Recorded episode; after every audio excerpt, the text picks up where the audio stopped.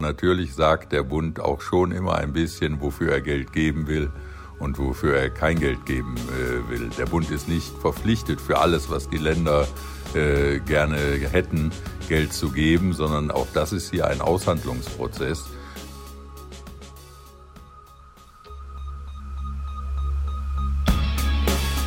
In guter Verfassung. Der Grundgesetz-Podcast.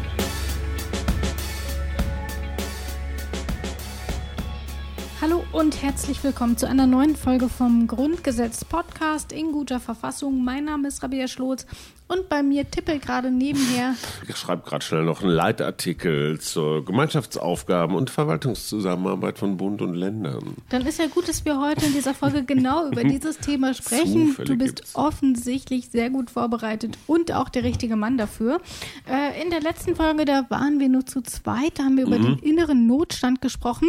Wir hatten unseren Grundgesetzkommentar als Experten dabei quasi und haben uns da, glaube ich, ganz gut durchgewurschtelt. Eine wichtige Hilfe.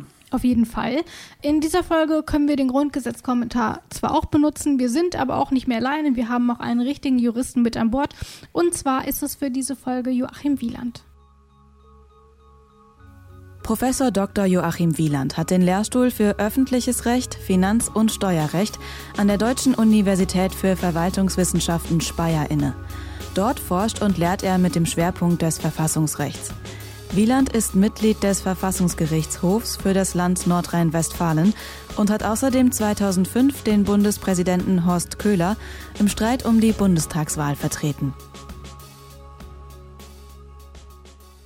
Und ich muss an dieser Stelle mal sagen, ich habe über das ganze Jahr hinweg, also 2019, immer wieder Interviews mit ähm, Joachim Wieland geführt. Und jetzt haben wir alle Artikel, die wir gemeinsam gemacht haben, aufgezeichnet. Also ähm, Herr Wieland und ich. Und ich bin irgendwie ein bisschen traurig auch. Wie? Ach du, es ist jetzt Wir ausgewielandet. vor, genau, wir haben jetzt Wir schon sollten unsere auch mal so eine Abschlussparty mit all Ja. diesen Menschen machen. Also im Oder Podcast kommt ja noch mal vor. gibt es eine Skype-Party? Ne was? Eine Skype-Party. Das So dass, dass, jeder in seinem, dass jeder in seinem Arbeitszimmer ein Glas Schaumwein nimmt und wir das Gefühl haben, gemeinsam Ja, wieso eigentlich nicht? zu eskalieren. Zuerst mit einem Glas Schaumwein vor Skype. Ja. Traumhaft. Oder? Bisschen ich, schon. ich merke auch schon, wie es Spätestens prickelt. wir machen das dann. Absolut. Aber du bleibst mir auch noch eine Weile erhalten. Also wir können das noch ein Ja. bisschen vor uns herschieben. Ja. Ähm, jetzt aber in dieser Folge ähm, wollen wir uns erst einmal wieder mit dem Grundgesetz beschäftigen, ganz nüchtern, ohne Schaumwein, nämlich mit den Artikeln 91a bis E. Äh, das Mhm. sind wieder viele kleinere eingeschobene Artikel. Ähm, was also steht drin? Wir hören einfach mal in den ersten Absatz von 91a. Absatz 1. Der Bund wirkt auf folgenden Gebieten bei der Erfüllung von Aufgaben der Länder mit, wenn diese Aufgaben für die Gesamtheit bedeutsam sind und die Mitwirkung des Bundes zur Verbesserung der Lebensverhältnisse erforderlich ist. Erstens Verbesserung der regionalen Wirtschaftsstruktur. Zweitens Verbesserung der Agrarstruktur und des Küstenschutzes. Der Bund wirkt mit. Ich finde, das ist eine sehr nette Umschreibung für er bezahlt mit. Ja. Finde ich. Äh, finde ich irgendwie sehr sweet. Aber es zeigt natürlich auch das, was wir immer schon mal wieder festgestellt haben. Ähm, Im Wesentlichen geht es bei diesem Grundgesetz wie in der Politik auch am ganz endesten Ende dann doch um die Verteilung von Geld. Ne? Ja. Also wem gehört was, wer kümmert sich um was, wer bezahlt für was. Und hier ist es natürlich auch so. Und jetzt gucken wir uns das doch mal an. Der Bund kann in den Feldern regionale Wirtschaftsstruktur, Agrarstruktur und Küstenschutz den Ländern helfen, weil viele Länder, weil sie finanzschwach sind, nicht äh, in der Lage sind, diese Aufgaben alleine zu bewältigen. Und man wollte die trotzdem nicht auf den Bund übertragen, sondern hat sie bei den Ländern belassen, hat aber gesagt, der Bund kann helfen. Und die Hilfe ist natürlich äh, vorrangig in finanzieller Hinsicht vorhanden. Also er gibt Geld, damit die Länder ihre speziellen Aufgaben auf diesen Gebieten erfüllen können. Und er wirkt da eben in zwei Themenfeldern mit. Einmal bei der Förderung der regionalen Wirtschaftsstruktur. Was stellst Mhm. du dir darunter vor? Naja, also regionale Wirtschaftsstruktur ist immer so ein anderes Wort für äh, strukturschwache Gegenden. Ne? Äh, So äh, Klassiker, äh, Vorpommern oder Bayerischer Wald, wo, wobei es da gar nicht mehr so schlecht sein soll. Ähm, also einfach ähm, da was zu tun. Übrigens interessanterweise im Zuge der ganzen 30 Jahre Mauerfalldebatte hat irgendwann im Sommer Markus Söder, der wahnsinnig grüne, liberale, ja. man, Ne, wir, wir, gucken mal, wie sich das alles so entwickelt mit großem Interesse. Also die, der bayerische König Markus Söder ähm, gesagt, man hätte doch vielleicht auch mal ein paar Bundesbehörden in diese neuen Länder legen sollen. Also ich sage mal so, Kraftfahrzeugbundesamt ist in ja. Flensburg, ne? Oder es gibt so bestimmte ähm, äh, sag mal noch ein anderes Beispiel irgendwo. Also, dass, dass, dass man. Das Umweltbundesamt ist doch in. So, genau. Also, dass man so, ich sag mal, Dingsi. größere, in Dingsi, genau, dass man so größere Bundesbehörden, die natürlich Arbeitsplätze, ja. Beamte, Kaufkraft und halt so ein bisschen Geld in eine Region bringen, dass man die einfach auch mal dahin pflanzt, ähm, wo es gebraucht wird. Also, vielleicht mal nach Cottbus oder nach Eisenhüttenstadt oder so, weiß der Geier. Und äh, das finde ich so 30 Jahre nach Mauerfall eine unfassbare, spontane, tolle Idee. Hätte man vielleicht auch schon mal drei Jahrzehnte vorher drauf kommen können. Und ja, das ist auch regionale Wirtschafts- oder Strukturförderung. Ich habe auch mal nochmal geschaut, was denn eigentlich unter diesem ähm, Punkt tatsächlich konkret darunter fällt. Du hast irgendwie schon eine Idee vorgestellt. Und es sind so vier Bereiche ungefähr. Mhm. Einmal die investive Förderung der gewerblichen Wirtschaft bei Errichtung, Ausbau, Umstellung oder grundlegender Rationalisierung von Gewerbebetrieben, also Wirtschaft. Äh. Also zum Beispiel, wenn in, war das in Thüringen oder in Sachsen-Anhalt, die, die Straße der Solarzellen gefördert wird, weil es so eine Art Staatsziel hier in Deutschland ist, dass man sich ähm, äh, beim Bau von, von, von ähm, Photovoltaikanlagen nicht von China die Butter vom Brot nehmen lässt. Das wäre zum Beispiel so eine Sowas Förderung. Oder jedes ne? andere Unternehmen, also grundsätzlich Klar. Förderung von Gewerbe, das ist das eine. Also jetzt zum Beispiel Lausitz auch, ne? Braunkohleabbau äh, soll auslaufen, da muss ja. jetzt was hin. Genau, dann haben wir noch die investive Förderung der wirtschaftsnahen Infrastruktur, soweit sie unmittelbar für die Entwicklung der regionalen Wirtschaft erforderlich ist, also Straßen, ganz normal, wie kommen die Leute überhaupt zu diesen Unternehmen hin? Äh, dann die nicht investive und sonstige Maßnahmen zur Stärkung der Wettbewerbsfähigkeit von Unternehmen, zur regionalpolitischen Flankierung von Strukturproblemen und zur Unterstützung von regionalen Aktivitäten, soweit sie unmittelbar für die Entwicklung der regionalen Wirtschaft erforderlich sind. Und letzter Punkt, Evaluierung der Maßnahmen und begleitende regionalpolitische Forschung. Das sind so diese mhm. vier Kernbereiche, für die dann tatsächlich vom Bund Geld gegeben wird. Der Bund mhm. wirkt mit. Mhm. Wir haben ja aber noch einen zweiten Bereich, nämlich erstmal die Verbesserung der Agrarstruktur und des Küstenschutzes, also Deiche und so zum mhm. Beispiel. Ich glaube, das ist relativ eindeutig. Äh, die gehen nämlich ganz schön ins Geld. Das können die Bundesländer gar nicht alles alleine stemmen und deswegen unterstützt der Bund sie eben finanziell. Aber das macht er natürlich nicht aus reiner Herzensgüte, wobei ich die ihm natürlich nicht absprechen will. Aber natürlich will der Bund auch etwas dafür zurück. Natürlich sagt der Bund auch schon immer ein bisschen, wofür er Geld geben will und wofür er kein Geld geben äh, will. Der Bund ist nicht verpflichtet für alles, was die Länder äh, gerne hätten, Geld zu geben, sondern auch das ist hier ein Aushandlungsprozess. Äh, das heißt, der Bund hat schon auch gewisse Einwirkungsmöglichkeiten auf den Inhalt der Zusammenarbeit, auf das, was gefördert wird. Und das ist für die Länder besonders heikel. Darum ist dieser Artikel auch besonders schwierig, weil die Länder immer befürchten, dass ihnen der Bund zu sehr in ihre eigenen Angelegenheiten hineinredet. Aber würde dich nicht auch interessieren, wie viel der Bund da tatsächlich eigentlich so für sein Mitspracherecht zahlt? Und das ist ja das Interessante. Ne? Na klar will der Bund mit reinquatschen. Auf der anderen Seite erkauft er sich ja dieses Recht auch irgendwo auf so eine ganz archaische Weise. Ähm, und und, und den, den Ländern bleibt dann immer dieser Ab Abwägungsprozess, äh, wie viel lasse ich es kosten, sie mitquatschen zu lassen. Insofern dieses Jammern, der Bund will zu viel, kann man, dem kann man ganz einfach begegnen, indem man sagt, hey, liebes Bundesland, dann verlang doch einfach keine Kohle vom Bund, sieh zu, dass du alleine gehaushaltet kriegst, dann hast du deine Hoheit. Das könnte man natürlich so machen, ähm, aber ich sagte ja eben schon, es ist tatsächlich ganz schön teuer und da geht es ja eben insbesondere auch um Jobs, um tatsächlich Leben, wenn es um Deichschutz und so geht. Das sind also Kosten, die ja, muss mit dem Deich bezahlen. macht dich irgendwie... Ja, ich finde, das ist... Ja das ist so anschaulich. Jeder kennt so diese Deiche und so. Die größten ähm, Kritiker der Deiche waren früher Eichen. eine Eiche. Oder so. Auf jeden Fall, ähm, damit wir wissen können, wie viel der Bund da eigentlich so zahlt, müssen wir erst noch in Absatz 2 reinhören. Aber ich erkläre kurz vorweg, ähm, was in Absatz 2 steht, weil wir hören den zwar, werden ihn danach aber nicht mehr weiter besprechen. Mhm. Wir hören danach nämlich direkt noch Absatz 3, der ist nämlich dafür wichtig.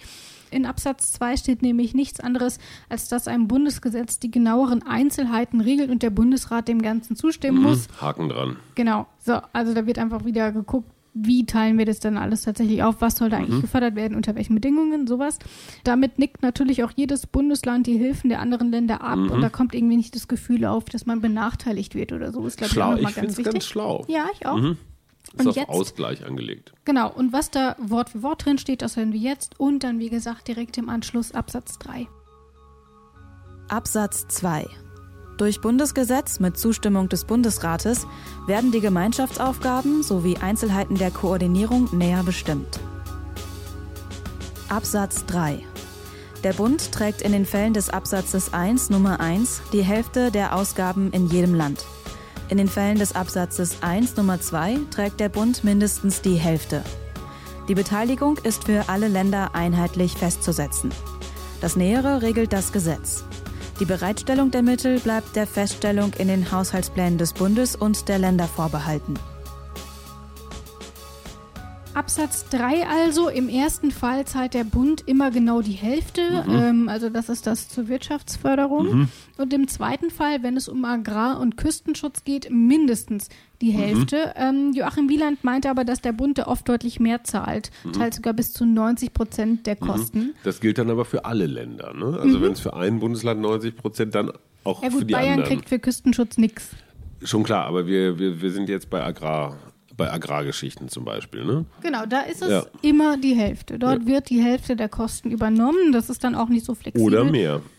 Ähm, genau, ach so, bei Agrar, genau. Das ist eben das, worüber dann auch eben der Bundesrat mhm. entscheiden muss. Ähm, das sind eben diese kostenintensiven Arbeiten, um das zu bezahlen, ähm, sind die Länder schlicht zu pleite. Mhm. So, muss man ganz klar so sagen. Die Frage ist ja allerdings, wie häufig kommt es überhaupt zu solchen Kooperationsförderungen zwischen Land und Bund? Boah. Willst du mal eine Größenordnung? Ich, ich weiß, es ist furchtbar schwierig, das einzuschätzen, aber vielleicht hast du ja eine Idee. Puh, also für mich sind das eher so langfristige Geschichten, Agrarstruktur, Küstenschutz. Das wird immer in Mehrjahresplänen aufgelegt. Vermutlich auch so, dass die EU da irgendwie mit drin rumfuhrwerkt. Ähm, ich glaube, es sind eher so langfristige Programme. Es ist nicht so, dass das jetzt jede Woche neu verhandelt wird.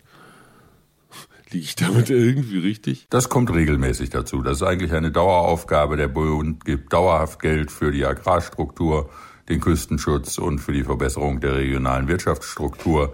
Die Schwerpunkte werden da immer mal wieder verlagert. Das wird dann neu äh, praktisch zwischen Bund und Ländern ausgehandelt und dann wird das Gesetz entsprechend angepasst. Äh, aber das sind nicht nur Einzelfälle, das ist eigentlich eine Daueraufgabe. Das heißt, du liegst da schon ganz richtig. Das passiert Sagen nicht jede Woche aber halt auch einfach, weil es langfristige Projekte sind Eben. und weil es dann halt auch tatsächlich einfach immer wieder auch erneuert wird. So, Artikel 91a haben wir geschafft. Lass uns doch nochmal in 91b schauen. Der Geldtopf des Bundes ist nämlich noch lange nicht erschöpft. Und es gibt noch weitere solche Förderungen. Äh, das nennt sich dann übrigens auch kooperativer Föderalismus. Mhm. Das ist der Begriff Eigentlich dafür. ganz schön, ne? Ja, klingt ganz nett. Ja. Absatz 1, Artikel 91b. Absatz 1. Bund und Länder können aufgrund von Vereinbarungen in Fällen überregionaler Bedeutung bei der Förderung von Wissenschaft, Forschung und Lehre zusammenwirken. Vereinbarungen, die im Schwerpunkt Hochschulen betreffen, bedürfen der Zustimmung aller Länder. Dies gilt nicht für Vereinbarungen über Forschungsbauten, einschließlich Großgeräten. Bund und Länder können also auch in Sachen Wissenschaft und Forschung zusammenarbeiten. Ein heikles Thema. Tatsächlich pochen die Länder doch sonst immer auch auf ihre Unabhängigkeit. Nein, aber ich sage jetzt mal, wenn, wenn der Bund jetzt auf einmal eine KI-Strategie ausruft ja. und das heißt, komm, 5 Milliarden schmeißen wir ins Land, um 100 KI-Professuren zu ermöglichen, fragt man sich als Laie, wo wollen Sie die 5 oder die 100 KI-Professoren hernehmen? Ja. Äh, die sind doch alle schon in China. Aber das ist Detailkram. Aber da hast du natürlich so eine Art Bundesstrategie und wenn der Bund die Kohle locker macht, dann haben sie natürlich Interesse, dass sie, ich sag mal so, bestimmte Cluster, bestimmte Schwerpunkte, wo ist schon was, wo können wir was verstärken, ähm, äh, dass da der Bund einfach auch eine gewisse Steuerungs, gewisses Steuerungsbedürfnis hat.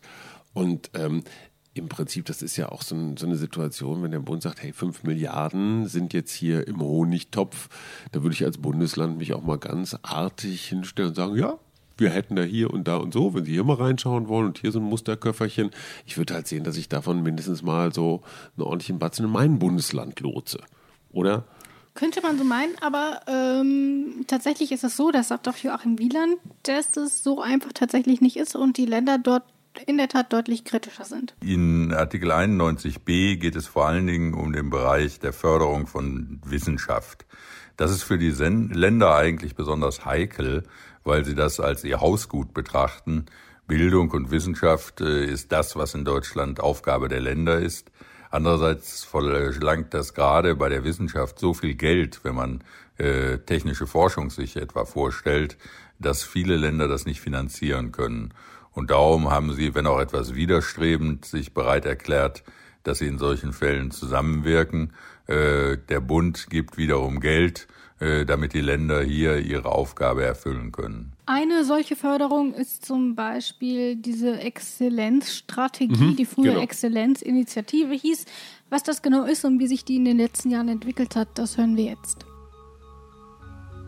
Durch die Exzellenzstrategie werden deutsche Universitäten vom Bund gefördert.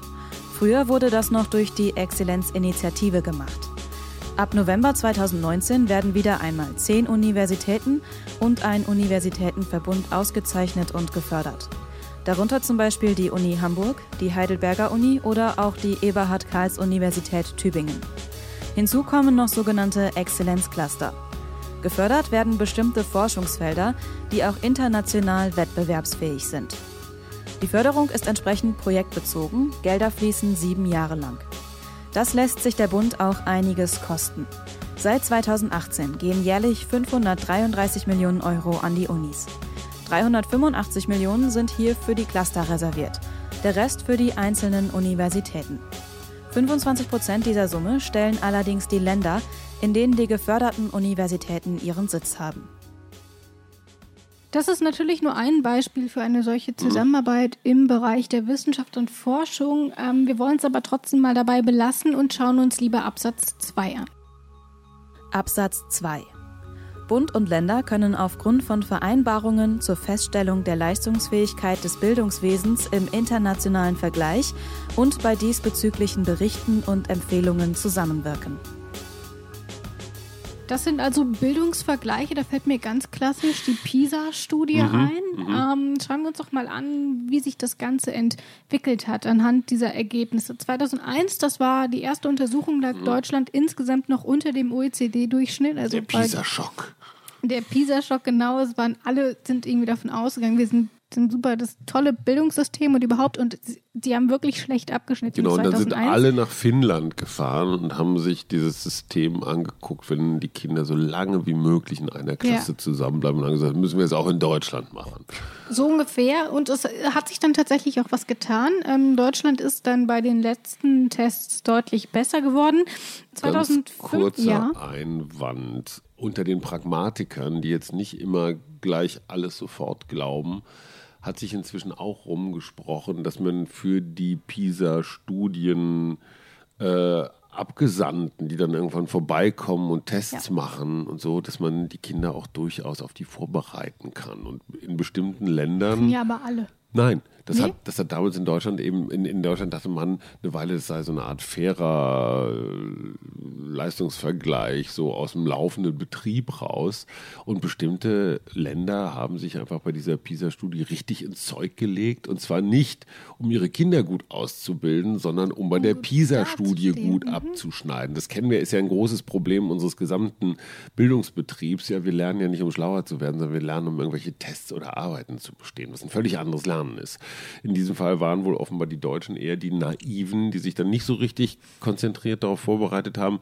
Ich meine, guck mal, sowas wie eine Mathe-Olympiade oder sowas. Ne? Gibt's ja, wird in manchen Schulen ganz doll gepflegt, in anderen überhaupt nicht. Also man kann nicht sagen, dass das ganze Land, das ganz Deutschland oder ganz Berlin in, in, in Flammen steht, nur weil wieder Mathe-Olympiade oder Vorlesewettbewerb Geht oder irgendwie so. so. Geht so, ne? Ja. Genau, sehr, sehr schulabhängig. Ja. Wenn du aber ein zentralistisches System hast, wo von oben äh, die, die, die, die, die, die Order ausgegeben wird, gut abschneiden bei PISA ist das was anderes. Insofern sind diese Zahlen, auch wenn ihre Signalwirkung sicherlich heilsam war für Deutschland, aber auch ein bisschen mit Vorsicht zu genießen. Dieses ewige Geißeln, wir sind die Dürfsten und wir müssen jetzt alles anders machen.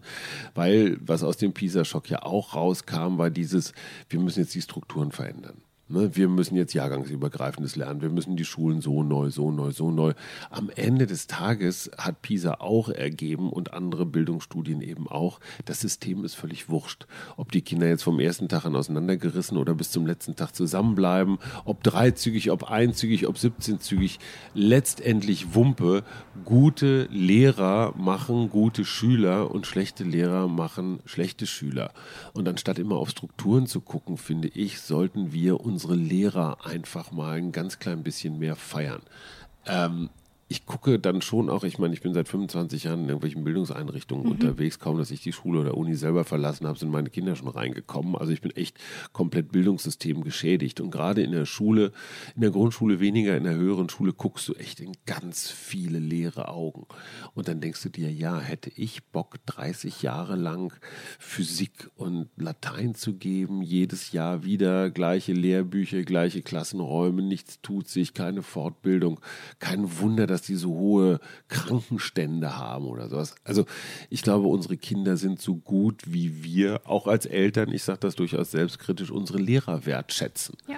Und die behandeln wir manchmal ganz schön mies. Das ist natürlich der eine Punkt sowieso, ähm, aber du hast ja eben auch schon darüber gesprochen, dass es natürlich auch so ein bisschen darum ging, man will gut dastehen. Und da sagt Joachim Wieland, klar, natürlich will man gut dastehen, auch in der Schule. Solche Vergleichsstudien äh, werden häufig auf internationaler Ebene konzipiert. Äh, daher verhandelt dann der Bund. Und wie sie in Deutschland umgesetzt werden, das wird zwischen Bund und Ländern und zwischen den einzelnen Ländern ausgehandelt, welche Fächer in welcher Klasse man betrachtet, äh, was die Anforderungen sind, die man untersucht. Das ist für die einzelnen Länder deshalb auch politisch heikel, weil natürlich Erfolg oder Misserfolg in einer solchen Vergleichsstudie auch starke politische Auswirkungen hat. Die meisten Wählerinnen und Wähler haben Kinder in der Schule oder schon mal in der Schule gehabt und sind deshalb an diesen Fragen besonders interessiert. Darum ist das für Länder politisch wichtig, dass sie in solche Vergleichsstudien möglichst gut abschneiden. Und deshalb versuchen sie, diese Studien auch so auszurichten, dass die Ergebnisse hinterher für sie günstig sind. Absatz 3 schenken wir uns jetzt ein bisschen. Da steht nur drin, dass die Kostentragung in der Vereinbarung geregelt wird. Also immer wenn man dann halt guckt, äh, dann wird auch geklärt, wer zahlt das eigentlich. Und deswegen machen wir jetzt weiter mit 91c. Ähm, das ist ein etwas längerer Artikel. Wir werden uns aber auch hier ein bisschen kurz fassen. Hier in diesem Artikel werden nämlich auch wieder ziemlich viele Detailfragen geklärt, die aber für das Verständnis im Allgemeinen ehrlich gesagt nicht sonderlich relevant sind. Äh, deswegen besprechen wir da nicht alles, aber wir fangen einfach mal an mit Absatz 1. Absatz 1. Bund und Länder können bei der Planung, der Errichtung und dem Betrieb der für ihre Aufgabenerfüllung benötigten informationstechnischen Systeme zusammenwirken. Dass irgendwas zu IT auf Bundes- und Landesebene im Grundgesetz steht, also da hätte ich ehrlich gesagt auch nicht drauf gewettet. Nö, weil das ist ja technologisch äh, nach 1949 alles entstanden, worüber wir reden. Das Ist sowieso. aber nicht uninteressant. Nee, genau, aber allein, dass das im Grundgesetz in unserer Verfassung geregelt wird. Mhm. Wie gesagt, das verbindet man immer so mit Menschenrechten und meine Rechte gegen den Staat und nicht mit welche Aber- IT nutzen die Aber eigentlich guck mal, wenn, wenn, wenn du Wasserstraßen und Bundesstraßen Klar. regelst, dann kannst du. Die hatte ich auch nicht halt auf dem Schirm. Einfach Infrastruktur. Es ist einfach das Connecten, das Verbinden von Menschen auf eine bestimmte Art. Jetzt nicht physisch mit dem Auto von Ja. Straße zu Straße, sondern halt auf der von Helmut Kohl legendär so benannten Datenautobahn. die Datenautobahn. Aber was bedeutet das denn eigentlich konkret? Joachim Wieland ist am Start und erklärt es. Das betrifft den gesamten Bereich der IT, der elektronischen Datenverarbeitung.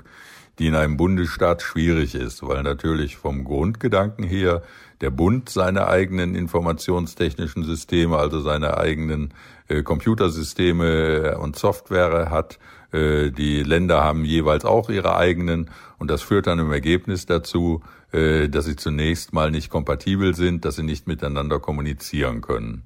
Und äh, dem versucht man durch solch eine Gemeinschaftsaufgabe entgegenzuwirken, indem man sich darum bemüht, äh, die Software vor allen Dingen, die benutzt wird, aber auch die Hardware äh, so anzupassen, äh, dass es praktisch eine Kommunikation zwischen den einzelnen Ländern und zwischen Bund und Ländern äh, ergibt, weil das in vielen Staatsaufgaben einfach wichtig ist, dass man die Informationen, die man hat, auch elektronisch voll zusammenfasst. Und sure. das wird ja dann auch nochmal in Absatz 2 und 3 genauer erklärt. In Absatz 2 steht, dass sich Bund und Länder auf Standards einigen können, damit das einigermaßen hinhaut.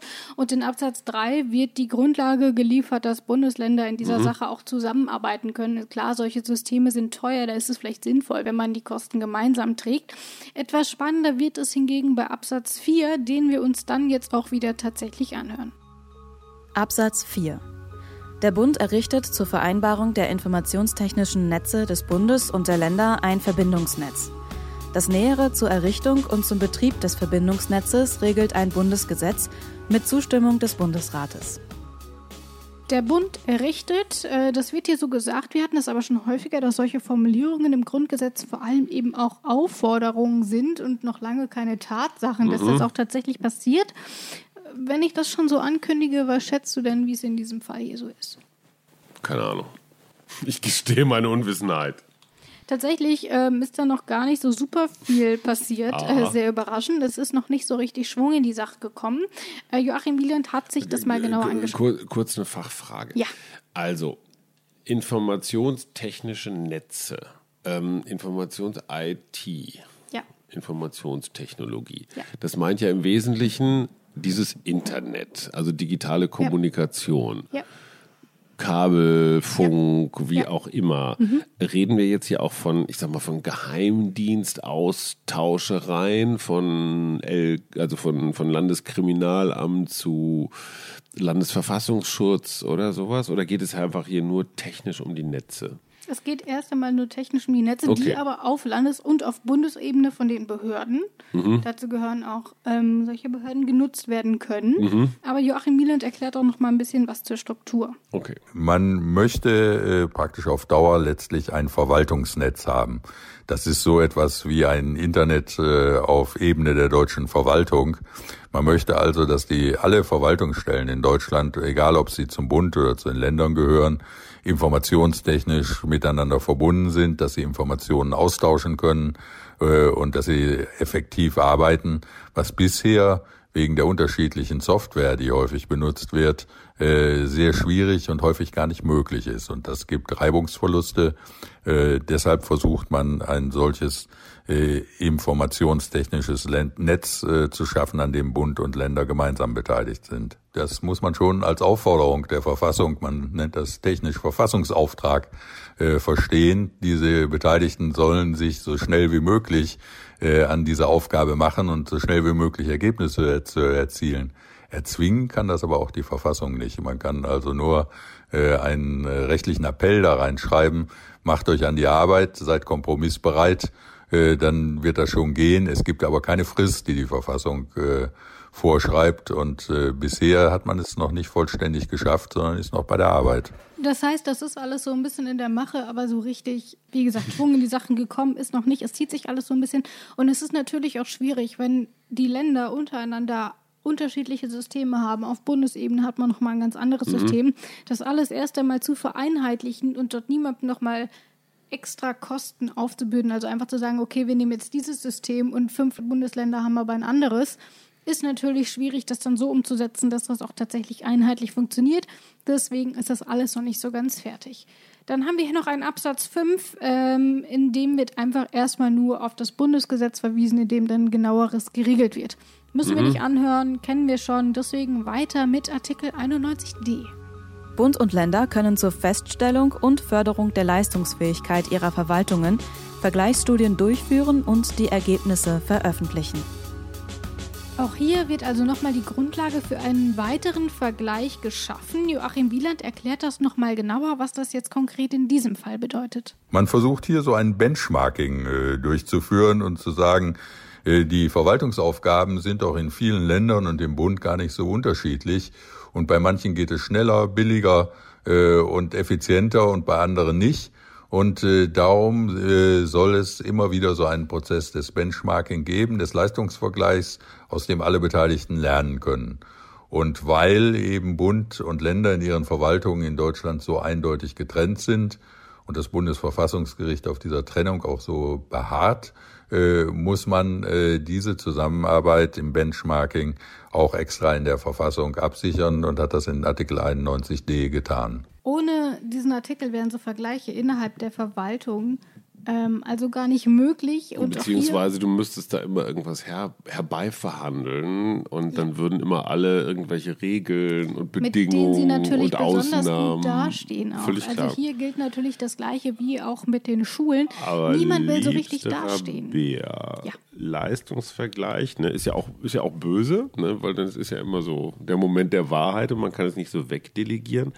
Aber hast du jetzt Vergleichsstudien im Kopf und veröffentlichte Ergebnisse über die Leistungsfähigkeit im Vergleich meinetwegen der niedersächsischen und nee. der bayerischen Verwaltung? Nee, habe ich nicht. Und ich habe auch mit Joachim Wieland darüber gesprochen. Ich gerne jedes Jahr so ein Ranking haben. Das habe ich auch gesagt. Und ja. da meinte aber Joachim Wieland, und ist natürlich, stimmt natürlich alles, dass diese Verwaltungen natürlich nicht wollen. Das hat ja auch politische Ziele ähm, dass wenn die Verwaltung dort irgendwie besonders schlecht dasteht, mhm. dann kann es ja durchaus auch Wahlen entscheiden. Ähm, dass man eben auch sagt, okay. Soll es das nicht? Ja, aber das will natürlich die Verwaltung in dem Fall nicht. Ja, aber Entschuldigung, es ist ich verstehe schon, bestimmte Dinge kann man nicht vergleichen wegen ja, sind andere Bedingungen und und und. Aber wie schnell dauert eine Kfz-Zulassung ja. hier und da, kann man sehr wohl vergleichen. Ja wie viele Menschen in der Bundesagentur für Arbeit haben, wie viele Kunden äh, ja. bearbeitet und welchen Vermittlungserfolg gehabt, kann man auch vergleichen. Ich sage ja nicht, dass das für die Bürger und Bürger nicht interessant wäre. Nein, aber, aber das ist jetzt ein theoretischer, äh, der Leistungsvergleich findet in meinen Augen nicht statt. Ich, ich, ich die, die, vergleichen sich schon, aber die regeln das halt dann in der Regel intern. Die können gucken mhm. und können daraus auch Konsequenzen mhm. ziehen, aber sie veröffentlichen die Ergebnisse mhm. in der Regel eben nicht. Das okay. ist ja auch, dass sie können veröffentlicht werden, müssen es aber nicht. Ähm, aber ja, diese, das, diese Diskussion hatte ich mit Joachim Wieland. Okay, verstehe. Du siehst also, es ist durchaus ein Thema. Mhm. Ähm,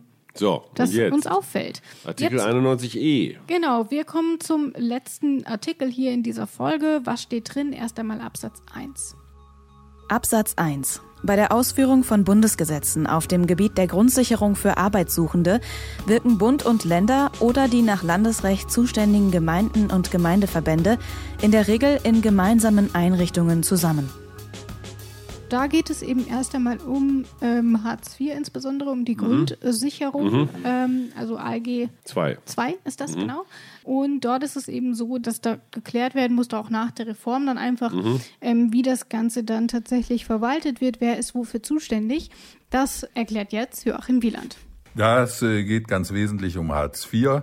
Hier war es so, dass früher jemand, der keine Arbeit hatte, zunächst äh, Arbeitslosengeld und Arbeitslosenhilfe äh, von der Bundesanstalt, wie das damals hieß, für Arbeit bekam und irgendwann dann nur noch Sozialhilfe. Und für äh, die Arbeitslosen, für das Arbeitslosengeld äh, und die Arbeitslosenhilfe war der Bund zuständig und für die Sozialhilfe die Kommunen, also die Einheiten der Länder. Und damit hier jetzt eine einheitliche Lösung geschaffen werden konnte, musste man auch hier äh, das Grundgesetz ändern und sagen, hier können äh, Bund und äh, Länder bzw. Kommunen zusammenwirken.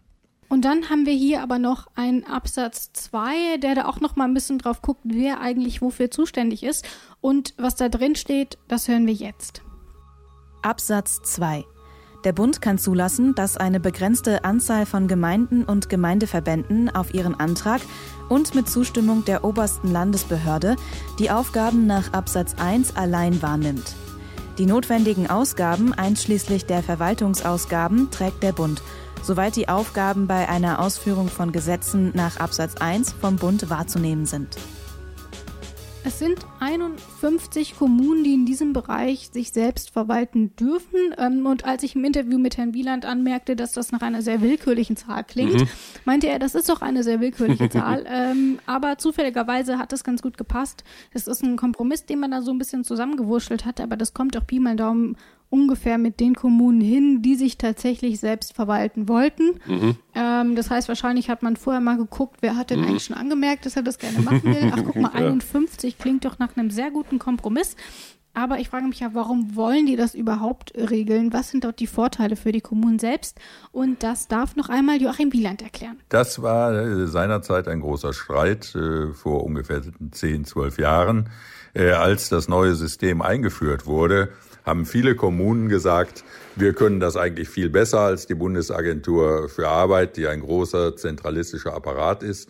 Wir wollen das in eigener Verantwortung machen. Der Staat soll uns nur das Geld geben.